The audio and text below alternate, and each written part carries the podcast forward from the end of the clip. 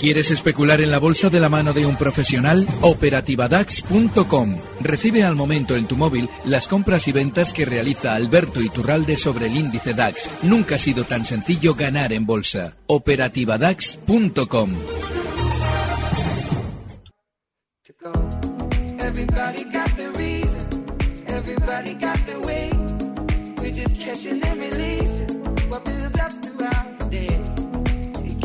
A ver, vamos a, como a volver a empezar, ¿eh? Otra vez. Eh, Alberto Iturralde, desde Días de Bolsa, esta tarde en consultorio, ahora en otra línea telefónica. A ver si le escuchamos un poquito mejor, don Alberto. Buenas tardes. A ver, Laura, ¿qué tal ves ahora? Venga, un poquito mejor le escuchamos. No se pegue mucho al teléfono. A ver. Vale, perfecto. No, no perfecto. Mucho. Y venga, yo creo que yo creo que podemos tirar. Vamos a bajar del todo la música, ¿vale? Para que no haga una interferencia.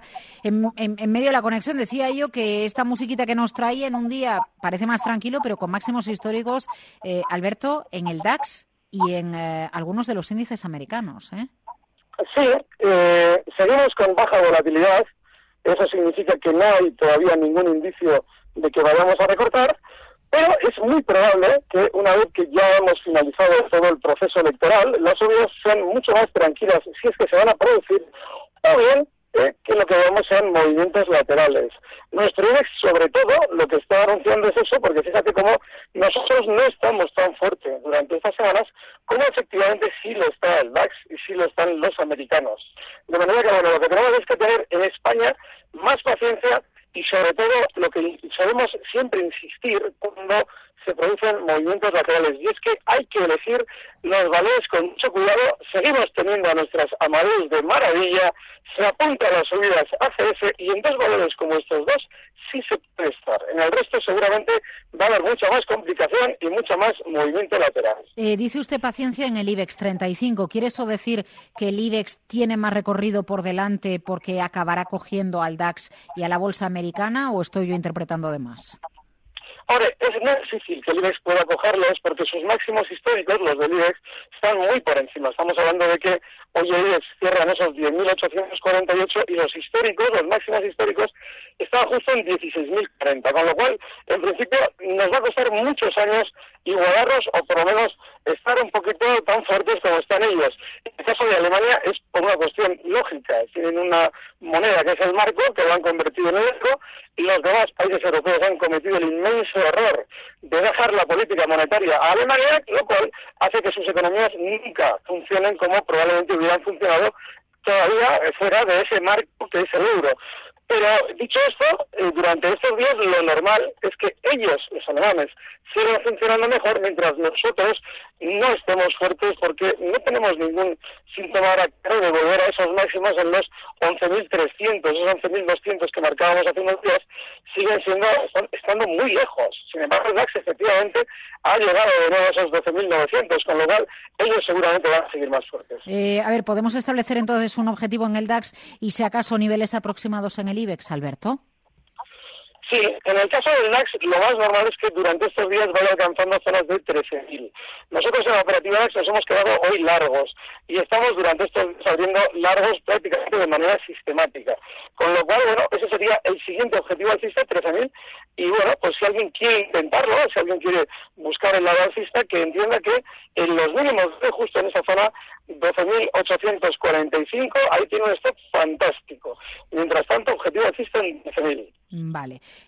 Eh, a ver, usted antes dijo Amadeus y ACS títulos para estar dentro. Si nos da tiempo, luego le voy a pedir, eh, si se quiere hacer una entrada ahora en estas compañías, cómo la podríamos hacer, con qué niveles a vigilar. Antes, eh, a ver, José Manuel, le escribe don Alberto, eh, José Mantel, le escribe oyentes arroba capitalradio.es y le dice, hola, soy Ícaro de Sevilla. Bueno, dice Ícaro, aunque el remitente no me lo estoy inventando, pone José Mantel.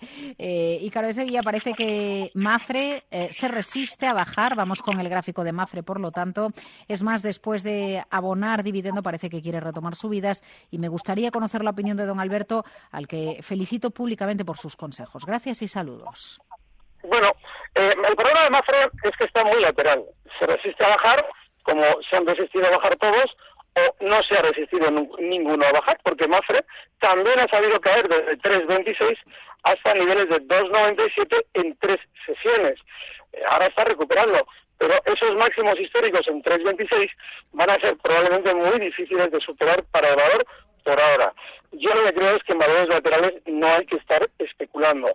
Si él lo quiere así hacer, durante estos días Mafra ha dejado unos mínimos clarísimos en la zona 3.05 que puede servirle de stop. Está en 3.18.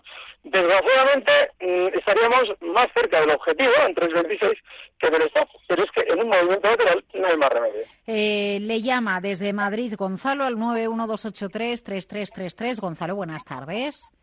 Hola, buenas tardes. Eh, lo, primero, discúlpeme, Gonzalo, que le voy, a, le voy a tantear un poquito. ¿Usted está escuchando bien a don Alberto o le escucha regulín? A ver, dígame. Yo ahora ahora mejor, en la radio le oía un poco peor. Ah, vale. Bueno, ahora, pues ahora por el teléfono un poco mejor. Bueno, dígale, dígale a don Alberto, Gonzalo, adelante. quería preguntar por Airbus, que parece que quiere romper la eh, parte alta del rango lateral, y quería saber si puede ir a los 78.50 a duplicar el, rango lateral que ha hecho y si no es así, que explique Alberto eh, qué tiene que pasar pues, cuando habla de eh, duplicar el, rango en el que se mueve un valor. Vale, venga, pues que nos explique qué es eso del rango. Gonzalo, gracias. Adelante, Alberto. Vale, el, el siguiente objetivo alcista para Airbus está en la zona 79-80 y saldría efectivamente que duplicar el movimiento lateral último que ha realizado el valor. Aún así, yo insisto, este valor es muy alcista. Llevamos además muchas semanas hablando de él en tono de compra, precisamente porque no hay muchos valores y sin embargo Airbus está muy bien. Hoy ha marcado nuevos máximos históricos rozando los 77 euros y lo más lógico es que se vaya dirigiendo durante estos días hasta zonas un poquito por debajo de donde he marcado, zonas de 79,50. Ese sería el objetivo alcista. Está muy bien Airbus. Si alguien le quiere colocar una stop a esa operación, que lógicamente deberíamos, puede estar también en los mínimos de hoy, en los 75,30. Eh, vamos con un audio de WhatsApp 687-050600 a ver por qué le preguntan, Alberto. Hola, buenas tardes. Me llamo Fernando. así me podían analizar Talgo. Gracias. Hasta luego. Gracias, Fernando, por dejarnos un mensaje. Le piden un análisis del gráfico de Talgo, Alberto. Sí, el problema de Talgo es que es un valor que no tiene vida, es un valor que eh, salió a bolsa. Es que es muy importante en todos los análisis que se hace de una compañía que ha salido a bolsa hace poco recordar el punto en el que lo hizo. En el caso de Talgo, en la zona 9,10. Lo recuerdo porque está cotizando en 5,34. Es decir, tuvo una caída fortísima, ahora parece que está haciendo un movimiento lateral que tiene por ahora forma de un suelo, pero dentro de ese movimiento lateral, la resistencia clara de los 5.34 en los que está ahora la tiene en 5.50. Es un valor desesperante, aburridísimo, que no tiene ninguna tendencia que podamos aprovechar con claridad. No merece la pena perder el tiempo en estos valores, sobre todo si hay otros como los que hemos citado antes. Bueno. Esas ACS, Amadeus y sobre todo la que ahora mismo hemos comentado porque nos han preguntado por ella, Airbus. Esos tres están fenomenal. Algo no merece la pena. Eh, vamos, por lo tanto, a, redefinir o a repetir las eh, estrategias en Amadeus en ACS, Alberto. Bueno, el caso de ACS, eh, de todos probablemente quizás con Airbus más claro porque hoy también marcan nuevos máximos históricos. Esos nuevos máximos históricos lo proyectan desde 36,49 hasta 37,60. Ese sería el objetivo alcista con un estado en 36,05. Y en el caso de Amadeo, bueno, con esto llevamos insistiendo varias semanas y sigue de nuevo marcando nuevos máximos históricos, hoy también cerrando ya en los 54,26 y en este valor lo normal es que veamos la cotización durante estas semanas en zonas de 56. Ahora entra es ya muy, muy tardía. Estamos hablando de que quien quiera hacerlo lleva muy tarde porque todas estas semanas hemos tenido unas oportunidades maravillosas y lo hemos venido comentando. Pero si alguien lo quiere hacer, el stop lo puede colocar justo también en esos mínimos de hoy, en la zona 53.80. Vale, 53.80, 54.26 ha sido el precio de cierre Amadeus. Me acuerdo cuando andaba por los 20, Amadeus, Alberto. Sí, sí, sí. Me acuerdo. Y además, ¿cómo iba usted? Semanita, semanita poquito a poquito, como lo de partido a partido, del Atleti de Madrid. Igual, ¿no? Y usted nos iba diciendo poquito, pero de eso ya hace años. Bueno, años, yo creo. Sí, ah, tres añitos. fíjate, fíjate un detalle. los oyentes que no lo pierdan de vista. Cuando un valor cotizó hace muchos años, eh, normalmente todos los valores tienen su propia idiosincrasia, se mueven normalmente con gestos relativamente repetitivos. Bueno, pues la idiosincrasia de Amadeus era ese tipo de subidas. Y ya lo era, ya por el 99, que es un valor muy, muy bursátil, ¿eh? era un valor que generaba mucho vicio alrededor de él. Bueno, pues fíjate, lo sigue haciendo exactamente igual, es igual que Logista. Logista también dejó de cotizar durante 6-7 años, pero en su vuelta al parque actuó exactamente igual. Así es que yo creo que son dos valores, tanto amados como logistas, que hay que seguir muy de cerca, muy alcistas. Eh, a ver, Luis Soler, lo primero de todo, daros la enhorabuena por el programa. Gracias, Luis. Os escucho todos los días y dar las gracias a Alberto Iturralde por consejos. Estoy en Safran a 78,99 y Amadeus a 53,17. Stops y objetivos. Eh, eh, bueno, en Amadeus ya está dentro, o sea que entiendo que bien, ¿no? Que mantenga, que mantenga la estrategia. Sí, sí, sí, eh, en, en, el caso... Eh, como él está por debajo del 53,80 que, que usted nos decía, Alberto, ¿Aquí el qué hace? Eh, ¿qué, nivel vigila? ¿Por debajo de 53.17, que es su precio de compra, o en el que usted nos daba en ese 53.80? Sí, es que es muy importante a la hora de especular, eh, cuando ya un valor ha tomado cierto recorrido, el olvidarnos de dónde hemos comprado nosotros. Nosotros debemos tener un stock que va subiendo según el precio, va subiendo con nosotros dentro. Con lo cual ya su stock tiene que estar en 53,80. Y en el caso de Safran, fantástico también. Otro de los valores en los que hemos insistido, yo comentaba hace unos meses que con motivo de las elecciones francesas, seguro que pescábamos mucho en el mercado francés con aquello de que suelen subir el mercado justo antes de las elecciones. Bueno, pues Safran es otro de los ejemplos que, aunque las elecciones ya hayan finalizado, sigue marcando nuevos máximos históricos hoy con un objetivo ya en 82 el siguiente y en el que hay que subir ya el stop a la zona 80 con 20. Hoy será en 80 con 83. Venga, 80-20, stop en Safran. Vamos a otro audio de WhatsApp. Adelante, Marta. He comprado hoy Deutsche Pons a 32.80 que lo recomendó usted el viernes. ¿Hasta dónde podía llegar? Hágame el favor. Deutsche Post. ¿no? Vale, le hacemos el favor. Deutsche, Deutsche Post, que efectivamente el viernes pasado lo comentábamos con Luis Vicente, es un valor muy alcista.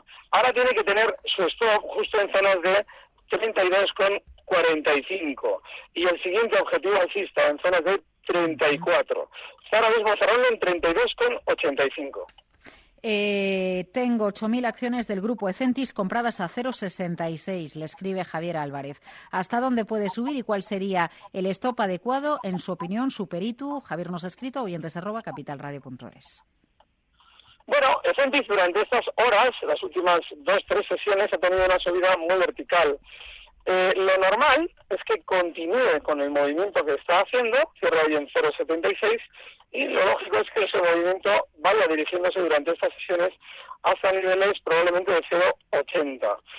Hay que recordar el historial de Centis. Es un valor que ha dado muchísimos problemas en el pasado a los especuladores que enredan con él.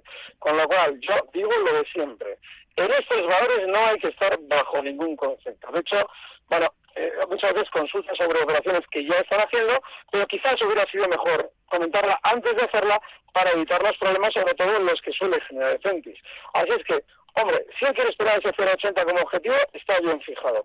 Y como usted, 0,74. No merece la pena porque sí, algún día tendrán un calentón y no les extrañe que Centis lo tenga en breve, pero en este tipo de valores lo peor que nos puede pasar es que nos salga bien porque una vez que nos ha salido bien el especular en un chicharro y aprovechar un calentón, nos da la sensación de que es más que posible y a partir de hoy estamos condenados a terminar perdiendo hasta el último duro en bolsa. Eh, ya que dice eso, ¿puede, ¿puede decirnos algo de prisa? Y se lo digo porque hoy prisa ha subido un 20%, pero es que acumulaba unas cuantas subidas, Alberto, eh, de caídas importantes, de caídas espectaculares. Entiendo que, que estos calentones en el título, las flojeritas y los calentones, no, no son propios de lo que usted, usted no suele decir que le gusta ¿eh? en mercado.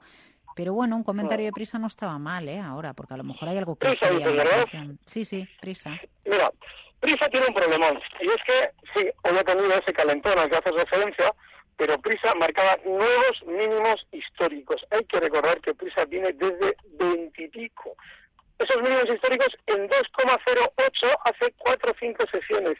Y el veintipico en la caída no, perdón, veintipico no, Hoy, hoy está en 2,64. Y ese veintipico que yo he dicho que fue como salió a bolsa con los contrasplits son 808 euros. Es decir, una caída increíble. Y sigue marcando nuevos mínimos históricos. Bueno, claro que tiene rebote, pero ¿y todo el mundo que está aquí enganchado qué? Es decir, hay que huir de valores que funcionan así. Yo creo que a veces el 70-80% del éxito en la especulación es saber evitar valores problemáticos. Y Prisa desde luego que lo es. Aún así, efectivamente, durante estos días no les extrañe que pueda tener más exceso alcista desde los 2,64 hasta niveles de 2,82, pero muchísimo cuidado con intentar sacar dinero en estos valores por si no sale bien. Que es espectacular lo de prisa, ¿eh? viéndolo a tan largo plazo y con esas referencias de precio, Alberto. Sí, sí, sí. sí. asusta. Eh, a ver, le ha llamado José de Madrid. Hola, José.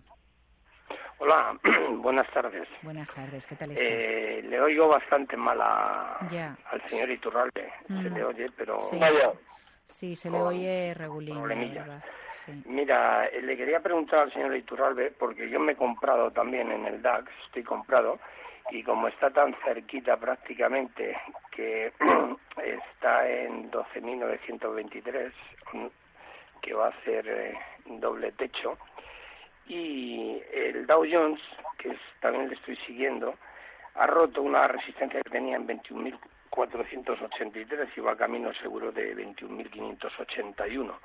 Él ha dicho que la resistencia está en 13.000. Yo la veo que creo que puede estar en 13.042. Si le parece buena situación para ponerme en unos cortos.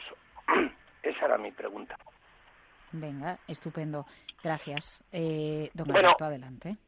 Hay un problema a la hora de especular bajistas en un precio que está marcando nuevos máximos históricos, como sería el DAX, si alcanzara la zona, y voy a decir concretamente cuál sería, los 13.015 puntos. Ese es el punto exacto en el que yo creo que podría, eh, al, que, al que yo creo que podría dirigirse durante las próximas sesiones el DAX, y en el que quizás podría frenar temporalmente pero yo no abriría cortos, porque no hay ningún síntoma en el DAX ahora mismo que nos deba hacer mirar hacia abajo. Es decir, se puede intentar, como eh, comenzaba su comentario José, estar largos con un stock en 12.845 los mínimos de él, pero intentar cortos es peligrosísimo en el DAX. Y el punto concreto serían 13.015.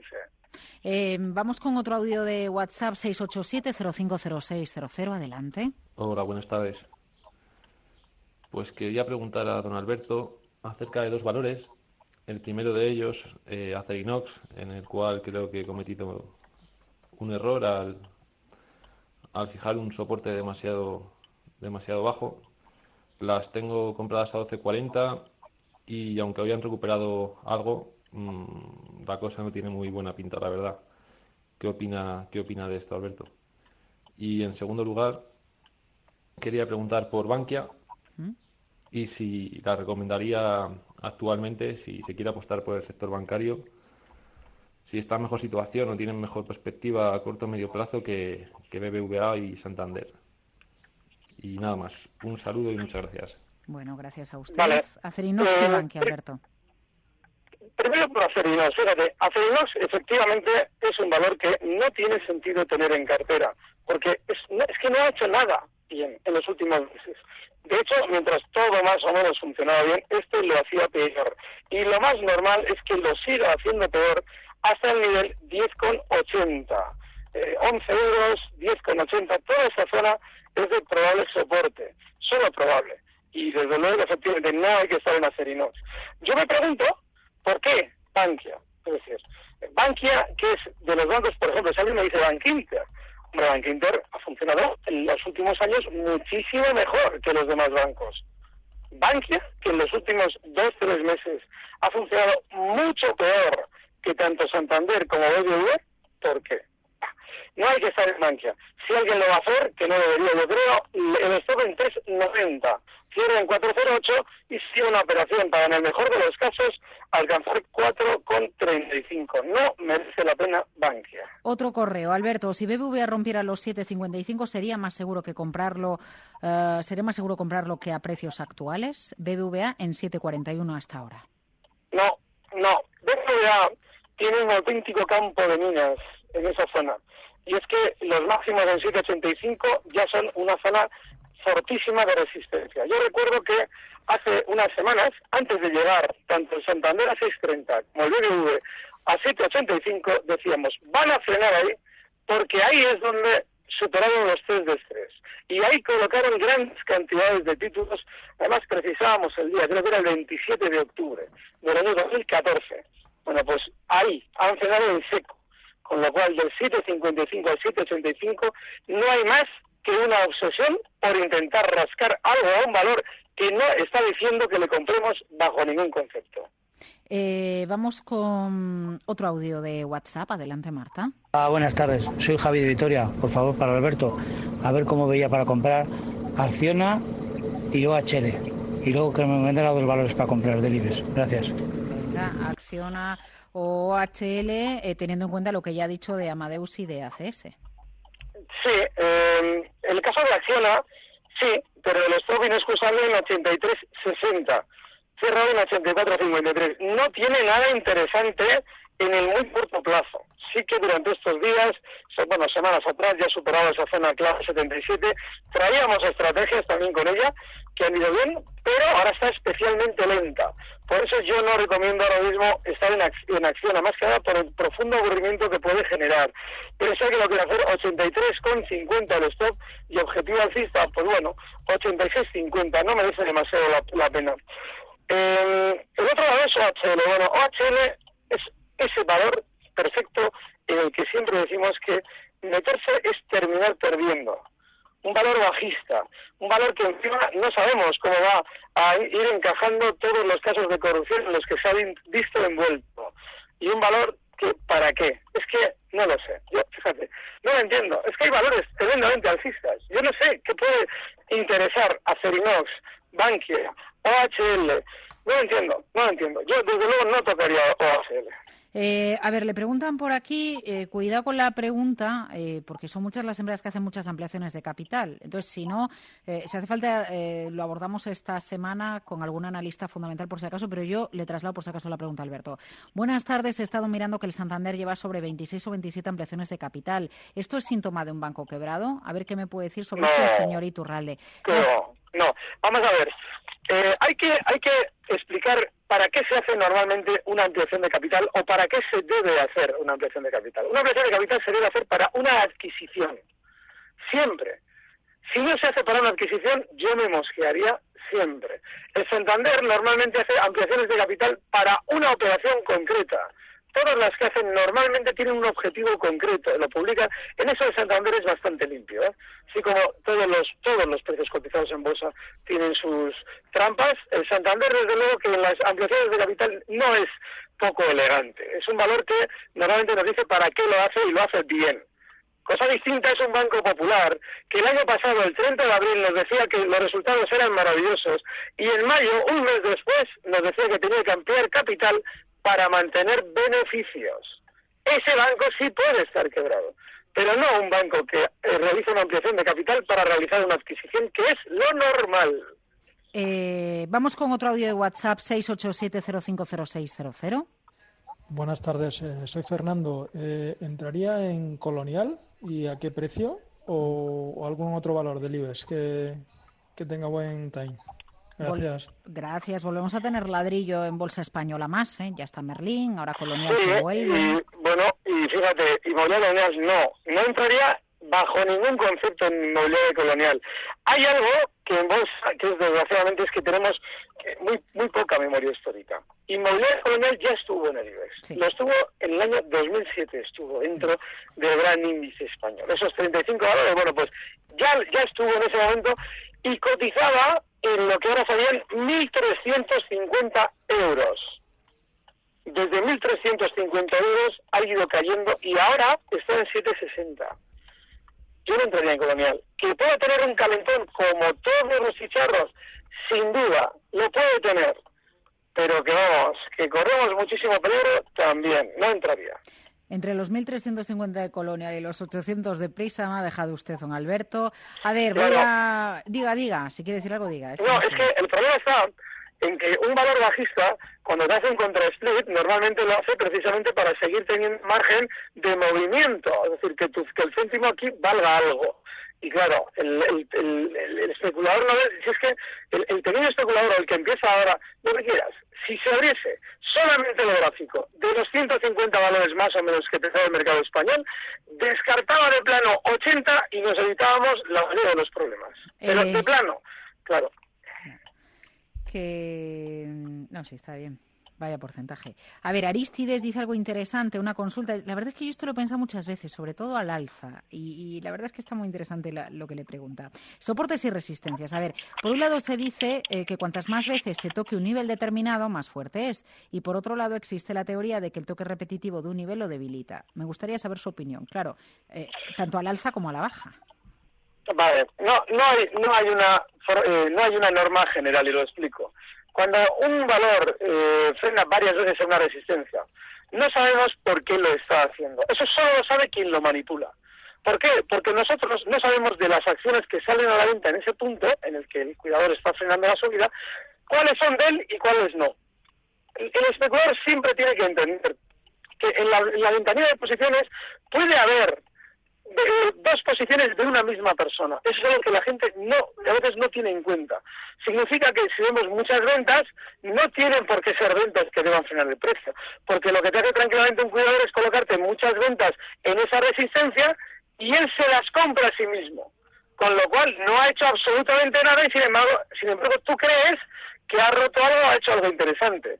Con lo cual, como no podemos saber de quién son los títulos que en ese punto en el que repetidas ocasiones frena el valor, no sabemos de quién son esos títulos, no podemos sacar una norma general. Yo normalmente lo que suelo sugerir es que se observe cómo se está rompiendo una resistencia. Si una resistencia se frena varias veces con nerviosismo, normalmente lo que quiere decir es que efectivamente esa resistencia no se va a romper, porque se está generando ventas con el nerviosismo que justo hay en ese punto.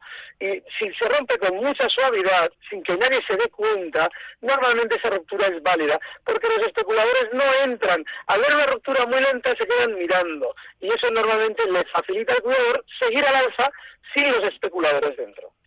Alberto, quedan muchas consultas. El viernes más con Luis Vicente Muñoz a las nueve y media de la mañana, ¿le parece? Me parece. Eh, disfrute de Ibiza. Qué envidia. Gracias, un fuerte abrazo. Qué envidia. Para otra váyase de todas formas a Galicia, al otro lado de la costa española, si le parece, que por allí también hay buenas playas ¿eh? y buena comida. Que es un placer, Alberto Iturralde, desde Días de Bolsa, acompañarnos, a ayudarnos a entender el mercado. Cuídese mucho, Alberto. Venga. Recibe al momento las operaciones de Alberto Iturralde vía SMS en tu móvil. Operativa DAX.com.